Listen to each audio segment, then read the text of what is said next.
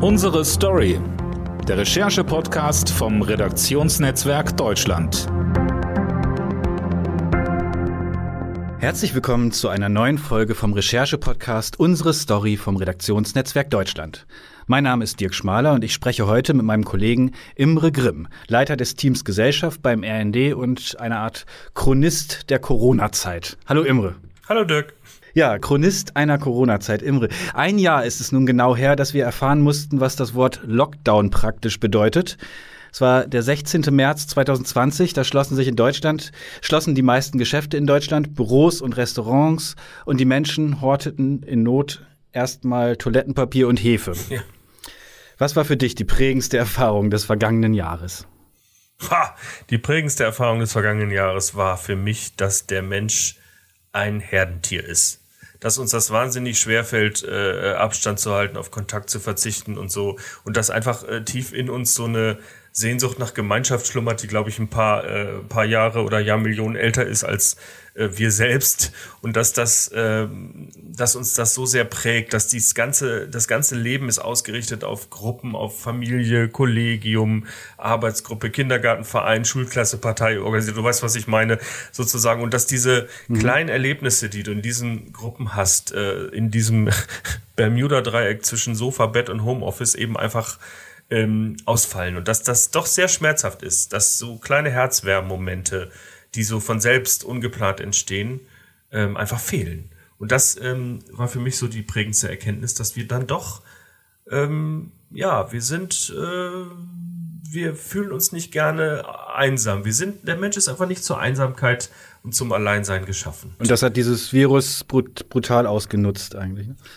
Genau, sagen. das hat das Virus hat mhm. sozusagen diese Erkenntnis dadurch befördert, dass es uns das praktisch untersagt, zusammen zu sein. Das, was wir am liebsten machen, überhaupt das, was wir am liebsten machen, singen, sprechen, umarmen, tanzen, all diese Dinge, die wir so gerne tun, äh, jemanden in den Arm nehmen, äh, das geht jetzt gerade nicht. Und das ist doch eine, sagen wir mal, eine sehr menschliche Ursehnsucht oder mehrere Sehnsüchte, die jetzt ausfallen und das ist schon schmerzhaft das hat mich doch überrascht, wie schmerzhaft das ist. Äh, du bist äh, in deinem Beruf auch Kolumnist und äh, Satiriker. Wie steht's denn mit Humor und Corona? Du hast es jetzt so ein bisschen flapsig auch erzählt, aber am Ende ist es ja auch eine sehr ernste Sache. Es ist äh, geradezu traurig, wenn man die Tausenden von Toten sieht. Äh, wie gehst du damit um? Verbietest du dir den Humor oder denkst du jetzt gerade erst recht? Was ist da, wie ist da, wo ist da die Grenze? Also Humor kann man sich, glaube ich, gar nicht verbieten. Das geht gar, funktioniert einfach nicht, kann man sich gerne vornehmen, aber es haut nicht hin. Und ich glaube, Corona hat schon äh, ein großes tragikomisches Potenzial. Ich glaube, es hat auch eine entlastende Wirkung, darüber zu lachen und irgendwann ist so ein Punkt erreicht, da hilft auch nur noch Galgenhumor. Ne? Also ich, ich, äh, ich glaube, im letzten Jahr war das Bedürfnis groß, diese ganzen WhatsApp-Nachrichten mit kleinen Gags über das weiße Gold, äh, und diese ganzen Witze, die wir gemacht haben über das Hamstern und so. Das ist natürlich etwas abgeflaut, weil die Leute auch Corona-Witz müde sind, aber es gibt trotzdem noch wahnsinnig komisches äh, Potenzial. Mein Lieblings-Corona-Wort zum Beispiel, also allein diese Sprache, äh, Laktat-Dehydrogenasewert oder so ein Kram. Ähm, Ausnahmenormalität. Das ist ein wunderschönes Wort. Meine schönste Corona-Humorgeschichte ist aber eigentlich die vom Kollegen äh, Jan Sternberg, äh, der mir erzählt hat, wie er mit einem, wie er sozusagen sich in der häuslichen Kunst des Bodenschrubbens äh, betätigt hat und dabei ist ein Schrubber verbogen. Und dann hat er, ist er losgezogen, hat sich einen neuen Schrubber gekauft in Berlin und ist mit diesem Schrubber ähm, äh, wie Abraham in der Wüste quasi durch die Berliner Straßen gewandert und ähm, sah also aus, als ob er sämtliche Coronaviren in der Metropolregion Berlin-Brandenburg mit diesem Schrubber jetzt ganz alleine äh, wegschrubben wollte. Und ähm, oder ob das sozusagen kann auch sein, dass das so eine Art ähm, Abstandsmaß äh, für ihn war, so 1,50 Abstand, wenn er den so um sich herum praktisch äh, im Kreis schleudert. Das fand ich eigentlich die Vorstellung, wie Jan Sternberg mit einem Schrubber durch das Corona-verseuchte Berlin wandert, war für mich eigentlich mit, mit das Schönste. Äh, und das natürlich mitten im Corona-Schlamassel der Flughafen Berlin-Brandenburg eröffnet hat, ist eigentlich der größte Witz, der beste Gag des letzten Jahres. Also es steckt schon komisches Potenzial in dem Thema. Äh, natürlich muss man Respekt haben vor der äh, Dramatik und Tragik der Ereignisse, aber ähm, es ist doch auch entlastend, darüber zu lachen. Hm. Wie ist denn diese Pandemie? Du hast sie beobachtet das ganze letzte Jahr. Ähm, wenn man sich vielleicht äh, als Theaterstück vorstellt, mhm. in welchem Akt sind wir gerade? Also wo sind, wo stehen wir? Also wenn man Pandemie? das, äh, ja, wenn man das so sieht wie so ein klassischer Shakespeare fünf Akte, würde ich hoffen, dass wir den vierten Akt jetzt erreicht haben. Also wenn du das so einteilst in, in fünf Akte, würde ich jetzt das so sehen, dass wir im ersten Akt so, da war das noch so eine, das ist so das Frühjahr 2020, erster Akt, Corona war fern, ähm, äh, sozusagen diese zugemauerten Ausfallstraßen in Wuhan, äh, Unterdrückerregime, das mit übertriebener Härte reagiert, die Bildzeitung mit der Alarmfarbe Gelb und der gelben Gefahr, das war so ein fernes äh, Echo des, der gelben Gefahr aus der Kolonialzeit sozusagen. Corona, das, das war so eine die, die FAZ hat damals gefragt, essen Chinesen wirklich alles, was fliegen und schwimmen kann? Und so, das war so eine, wie soll ich sagen, so eine, ja, das war so eine Mischung aus Hybris und Argwohn auf diese kollektivistischen Gesellschaften in Asien und so. Und ähm, das war der erste Akt und dann äh, kam Corona. Dann waren sich alle schnell einig. Dann gab es das große äh, Unterhaken. Das war der zweite Akt. Ne? Lebensmittelkarte, äh, Verdunkelung. Äh, hattest du sozusagen, habe ich so ein bisschen vor genau einem vor Jahr, genau einem ne? Jahr genau. Ne? Ja. Ausgangssperre. Hamsterkauf, kritische Infrastruktur, systemrelevant. Solche Begriffe tauchen dann plötzlich auf und so. Und du hast dich halt das, deshalb sage ich das an so Zweiter Weltkriegskrisenbegriffe, Verdunkelung, Lebensmittelkarte erinnert gefühlt und so. Und es entstand dann so eine gemeinsame, ja, erstmal in diesem, in diesem Gewitter von Blitzmeldungen, ähm, entstand so eine Stimmung von, da müssen wir jetzt durch. Es hatte auch was Aufregendes in der Zeit. 17 Millionen Zuschauer bei der Tagesschau. DPA sendet 241 Eilmeldungen in einem Monat, im Monat März, doppelt so viele wie sonst. Und dann kam der dritte Akt, das war, glaube ich, für mich so ein bisschen im Spätsommer, Herbst, als der Konsens aufbrach und sozusagen mit fortschreitendem äh, Stress dieser gesellschaftliche Bemühung, gemeinschaftliche Bemühung so ein bisschen gebröckelt ist. Ne? Die, äh, die, es wurde dann sozusagen ein bisschen ideologischer. Es gab dann diese ganzen ähm, da kam die da Politik kam sozusagen ins Spiel. genau die Politik ins Spiel oder auch die Agenda der Bildzeitung gegen Drosten, die sich dann sozusagen versuchen äh, zum zum Zentralorgan der Unzufriedenen äh, zu stilisieren und all diese Dinge und diese ähm, ganzen Misstöne im, im Corona-Wirbel, die dann entstanden. Im vierten Akt, in dem wir jetzt sind, hoffe ich, dass der bald endet, denn es ist, glaube ich, die härteste Phase. Es geht mir jedenfalls so, dass das so ein bisschen aushalten bedeutet, denn einfach den Tiefpunkt, das sozusagen so eine giftige Gereiztheit jetzt entstanden ist, die das solidarische Unterhaken komplett verdrängt hat und der Kampf dauert, das nervt halt, alle haben die Nase voll, reagieren mit irgendwelchen Irrlichtereien und äh, es hilft ja aber nichts. Ignorieren hilft nicht, eskalieren hilft nicht, es hilft gar nichts. Corona geht eben nicht, nicht einfach weg, nur weil es nervt, das ist der vierte Akt. Und ich hoffe, dass dann bald nach der wahrscheinlich dann doch nicht ausbleibenden dritten Welle der fünfte und letzte Akt folgt, das wäre bei Shakespeare die große Versöhnung. Alle sind nochmal auf der Bühne und knutschen sich. Äh, ich hoffe dann in diesem Akt dann auf die Rückkehr des Alltags so nach und nach. Mhm. Dann ohne Abstand und wieder. Ohne Abstand auf der Bühne, genau. Mhm. Ja, das wäre schön. Das wäre schön. Du sprichst jetzt schon von der Bühne. Du hast im vergangenen Jahr auch ähm, Kulturschaffende, Kultureinrichtungen eine Menge gesprochen. Die sind in besonderer Weise natürlich vom Lockdown betroffen. Ähm, äh, die äh, in einem Bund-Länder-Beschluss vom vergangenen Oktober heißt es wörtlich: Veranstaltungen, die der Unterhaltung dienen, werden untersagt. Das ist ja auch lebensfeindlich, aber es ist natürlich auch Theater, Kino, äh, Konzertfeindlich. Ähm, was schätzt du? Was hat das mit denen gemacht? Wie lange halten die noch durch?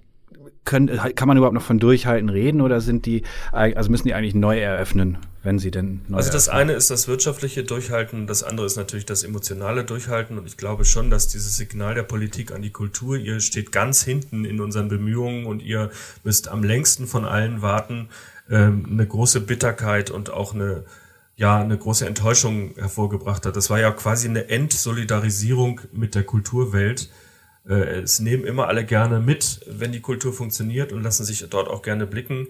Aber dieses wirklich ähm, am ausgestreckten Arm verhungern lassen, was wir in den ersten Wochen und Monaten hatten, das ist, glaube ich, ganz, also mit denen die Künstler und äh, Musiker, mit denen ich sprach, haben das ganz, ähm, haben das ganz äh, enttäuscht aufgenommen und sind sehr, sehr frustriert von diesem, von diesem Nichtverständnis für ihre Art zu leben. Das fängt schon damit an, dass du überhaupt nicht unterscheiden kannst zwischen Betriebskosten und Lebenshaltungskosten, weil die normalerweise äh, also die, die freien Quote ist hoch, sind über 20 Prozent äh, freiberuflich in dieser Branche und die sitzen am Küchentisch, wenn sie arbeiten. Jetzt endet ja deine Arbeit nicht 30 Zentimeter vor dir und dahinter beginnt der Privatküchentisch. Äh, du kannst das gar nicht aufrechnen sozusagen. Und auf diese Art zu arbeiten ist das ganze Fördersystem überhaupt nicht eingerichtet gewesen. Da fehlt es schlicht und einfach am Verständnis von künstlerischer Gegenwart. Und diese und diese Zeit hat viel zu lang gedauert, bis das so schleppend anlief. Immer noch fallen unglaublich viele Künstler durchs Raster. Und man muss sich auch, man muss sich klar machen, dass das nicht nur äh, für diejenigen, die auf der Bühne stehen, ein großes Drama bedeutet, sondern auch für alle, die sozusagen in der Peripherie, Beleuchter, Garderobenfrau, Kostümierung, Technik, Rigger, die alle haben nichts zu tun, beziehungsweise die, die haben auch kein Einkommen. Und es entsteht da eine es ist bereits eine große, große Not entstanden. Ich finde, das ist für so ein Land wie uns eine Schande, dass man mit der Kultur so kläglich umgegangen ist, dass sozusagen Lufthansa und Automobilindustrie, da ging es ruckzuck, aber die, äh, die Kultur, mit der man sich doch so gerne schmückt, so, so zu vernachlässigen, äh, ist für mich ein, eines, einer der großen Skandale in diesem, in dieser Pandemie. Was denkst du, wie wird das, wie wird das ausgehen? Also wenn wir jetzt mal sagen, so okay, nach dem Sommer, der fünfte Akt, alle sind noch mal auf der Bühne ähm, und es gibt vielleicht wirklich eine Lösung, dass äh, Theater wieder besucht werden können, Konzerte wieder stattfinden können. Ähm, glaubst du, dass das überhaupt möglich ist oder sind die Beleuchter längst ähm, Verkäufer am Kiosk oder ist, ist, äh, haben diese Häuser längst, haben die längst pleite gemacht oder wird das wieder starten? Also wie lange braucht das, bis das wieder Ich kann schwer kann? abschätzen, wie lange das äh, dauert. Das hängt natürlich davon ab, wie viele Besucher zulässig sind, wie hoch die Einnahmen sein werden und so weiter und so fort. Das ist der langweilige Teil oder nicht der langweilige, aber der sozusagen wirtschaftliche Teil, der nicht kulturelle Teil.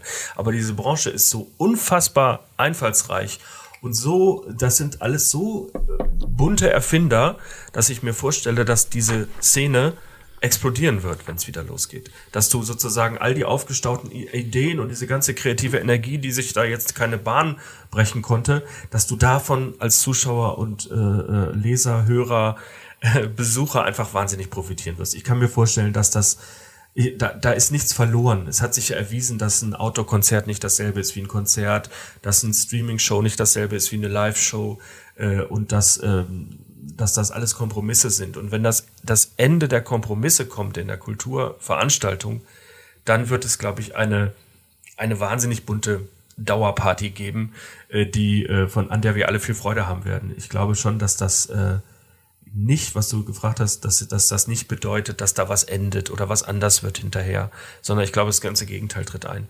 Die Sehnsucht ähm, nach Live ist groß. Ich habe gerade mit Reinhold Beckmann äh, ein Interview gemacht. Der hat erzählt, dass er in Luxemburg äh, Ende Januar mitten im Lockdown hier auftreten durfte. Warum? Weil die Justizministerin und die Kultusministerin in Luxemburg ein und dieselbe Person ist. Und da hat es irgendwie geklappt. Da durften sie mit Hygienekonzept auftreten. und er sagte, die, äh, ich glaube, er ist vor einem Saal mit 200 Leuten, will ich jetzt nichts Falsches sagen, auf jeden Fall schon von einer relevanten Größe, hat er Musik gemacht.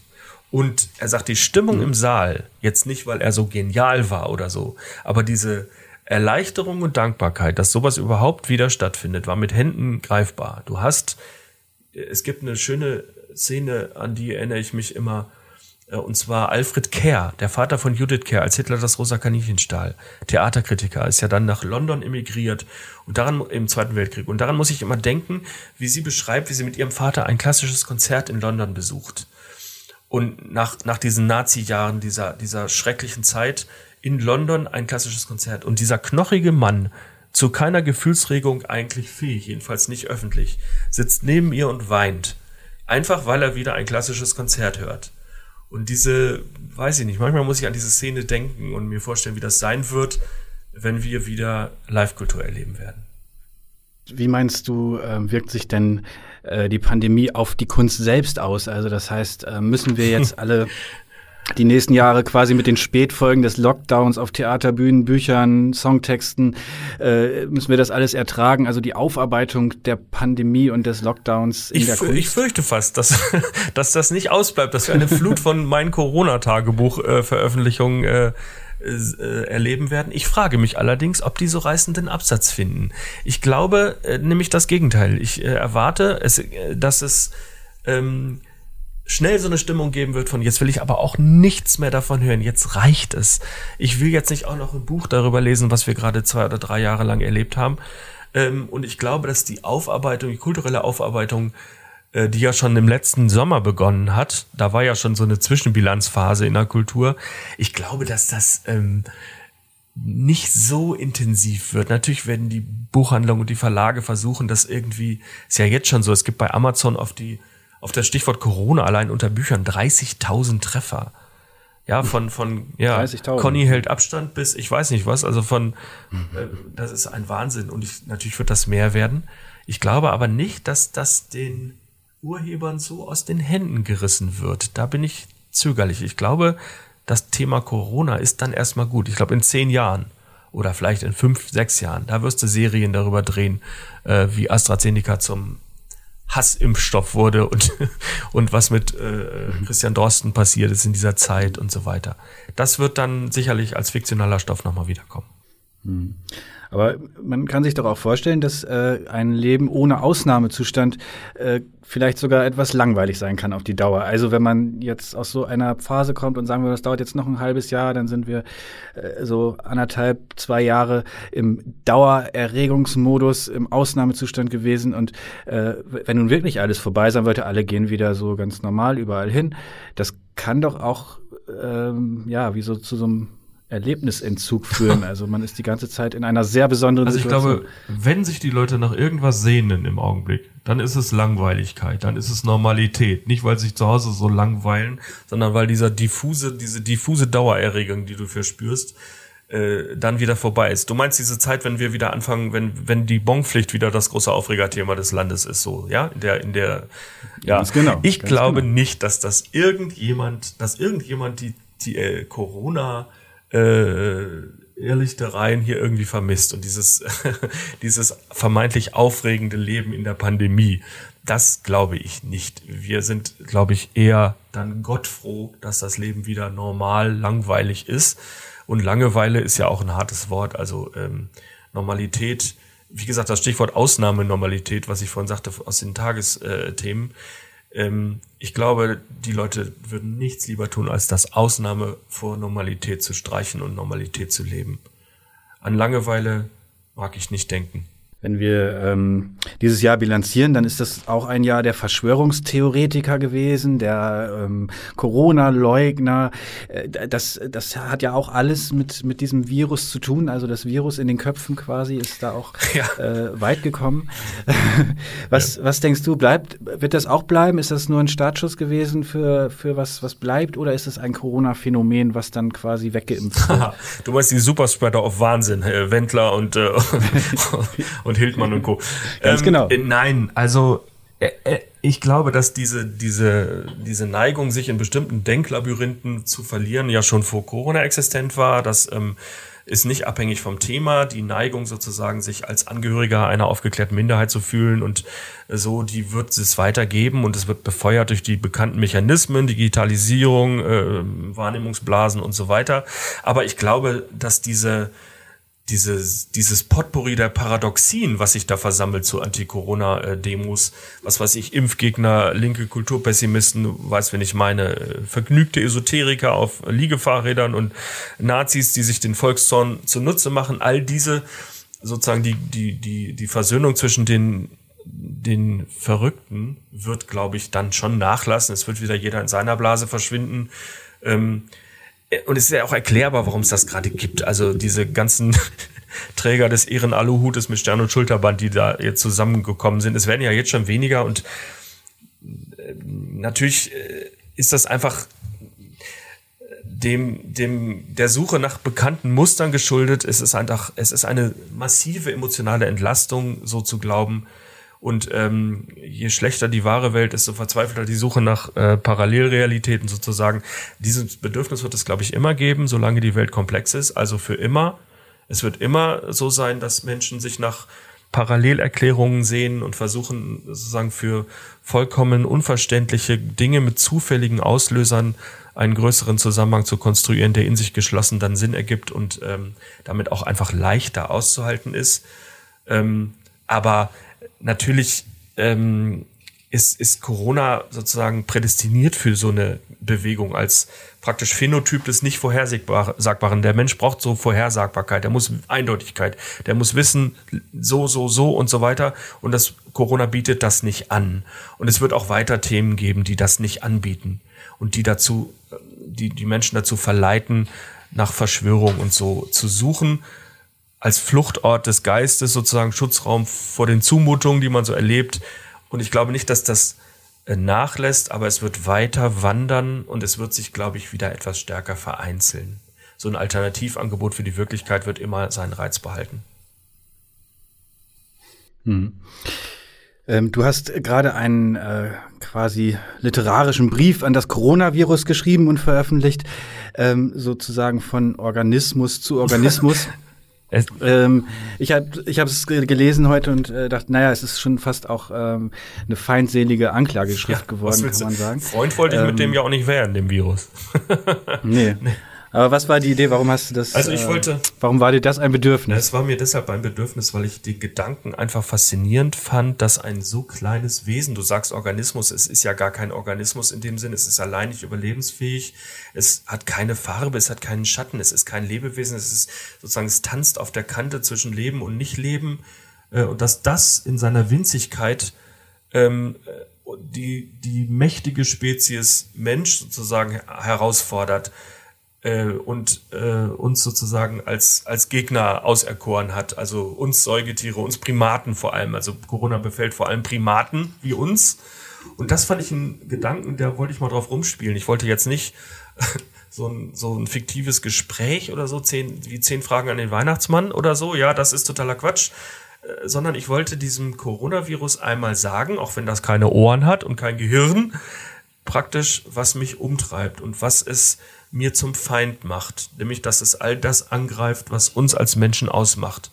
Und äh, da wir schon so viel gelesen haben über zehn Dinge, die jetzt anders werden müssen, fünf Dinge, die Jens Spahn falsch gemacht hat und was weiß ich, wollte ich einmal die Form brechen und eine andere Form suchen, ähm, um dieses Gespräch sozusagen zu führen und einmal das Virus direkt ansprechen, was natürlich ein bisschen spielerisch ist. Man kann auch das, ähm, es werden auch manche infantil finden, sicherlich, aber ich fand es reizvoll, weil man doch bestimmte Sachen so ganz schön ja verpacken kann einfach. Ich habe, äh, du hast, du hast darin, äh, also du schließt da, da in diesem Text damit, dass ähm, dass wir die Menschen am Ende doch die Schlaueren sind und dass das Virus vielleicht mehr ist und äh, vielleicht brutal ist, aber äh, wir doch am Ende siegen werden. Ähm, Zwischenzeitlich kann man das Gefühl bekommen, naja, also dafür, dass wir so schlau sind, stellen wir uns ziemlich doof an. also du hast am Anfang gesagt, ähm, also, also Kontakt ist eigentlich das Einzige, was das Virus vor, voranbringt. Es gibt Leute, die sagen, man hätte irgendwann mal in dieser Pandemie weltweit drei Wochen Kontaktsperre machen müssen, dann wäre dieses Virus einfach tot gewesen. Ich weiß nicht, ob das virologisch so haltbar ist, aber es würde mir logisch vorkommen. Ähm, das können wir nicht. Ja, ich, also erstmal sind es ja erst anderthalb Jahre, äh, äh, über die wir sprechen. Und ich glaube, äh, also ich bin ja da optimistischer. Also ich weiß, also gerade in diesem Land ist ja, gehört ja so eine grüblerische Zukunftsskepsis sozusagen zur kollektiven Grundausstattung. Also es ist, es wäre dem Deutschen vollkommen wesensfremd, plötzlich optimistisch zu werden angesichts der ganzen Melancholie, die ihn sonst so umweht. Und das Beste äh, ist natürlich, äh, dass wir in der Lage waren, äh, uns Instrumente gegen das Virus auszudenken und Impfstoff zu entwickeln, einfach mit der Kraft unseres Geistes. Und dieses Virus ist zwar in der Mehrheit mit, ich glaube, jetzt sind es zwei Trillionen Viren, die bisher aufgetreten sind. Das ist übrigens äh, von der Menge her, äh, las ich, äh, nicht mehr. Also wenn du alle Viren, die bisher auf der Welt aufgetreten sind, zusammenpackst, dann sind das 160 Milliliter. Eine Cola-Dose noch nicht mal voll. Das sind alle Coronaviren. Es wäre ein sehr tödlicher Cocktail, aber es wäre ein, die ganze Masse. Und die fordern uns acht Milliarden heraus, sind natürlich zahlenmäßig überlegen. Wir sind aber geistig überlegen. Wir sind schlauer, die sind mehr. Und ich glaube, angesichts unserer Fähigkeiten wird es uns natürlich gelingen, das ist jetzt ein großes Wort, aber wird es uns gelingen, diese Pandemie zu beenden? Ja. Das, da bin ich fest von überzeugt. Das wird auch keine Koexistenz mit so und so viel tausend Toten im Jahr ähm, werden, sondern ich bin fest davon überzeugt, dass es uns früher oder später gelingen wird, diese Pandemie zu beenden und dass wir wieder zurückkehren werden zum Alltag.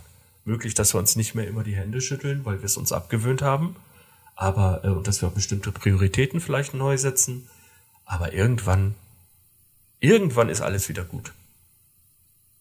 Zumindest was Corona Ach. angeht. Ja, das sind auch optimistische Aussichten. Imre, vielleicht zum Schluss noch eine Frage, wenn du schon so optimistisch bist und in die Zukunft blickst. Äh, wenn du dir eine Nachricht wünschen könntest zum zweiten Jahrestag des Lockdowns, also genau in einem Jahr, welche wäre das dann? Eine, eine Wunschnachricht? Oh, das ist schwer. Ja. Ähm, Bonpflicht? dass, der, dass die Bonpflicht wieder der große Auslöser ist, der Aufreger ist, genau. Nein, da würde ich mir natürlich äh, die Nachricht wünschen, äh, also es ist ja so, Pandemien enden ja nicht mit einem Knall, sondern mit einem Wimmern, also die schleichen ja aus. Da kann man jetzt nicht sagen, Bumsstempel drauf, jetzt haben wir es geschafft, so. Deshalb kann man sich die Nachricht Corona-Pandemie ist beendet nicht wünschen, weil es die nie so geben wird. Aber dass wir zum Beispiel sagen, dass es keine Einschränkungen mehr gibt für Konzerte dass Menschen wieder ganz normal an den Strand dürfen, ohne äh, äh Verzehrverbote. Und dass sie ihr Eis auch nicht nur im Umfeld von 50 Metern in der, äh, der Eisdiele äh, anlecken dürfen, sondern direkt nach dem Erwerb. All diese kleinen Einschränkungen, wenn die auf, aufhören und wenn das Leben sozusagen wieder die Möglichkeiten des Jahres 2019 äh, mit sich bringt, das wäre schön. Das wird keine einzelne Nachricht sein, aber es wird ein Gefühl sein und auf dieses Gefühl freue ich mich. Das war eine neue Folge vom Recherche-Podcast Unsere Story. Heute mit Imre Grimm. Vielen Dank, Imre. Ja, gerne. Danke dir. Sehr schön. Und wir hören uns wieder äh, in der nächsten Woche mit einer neuen Folge. Bis dahin. Tschüss. Tschüss.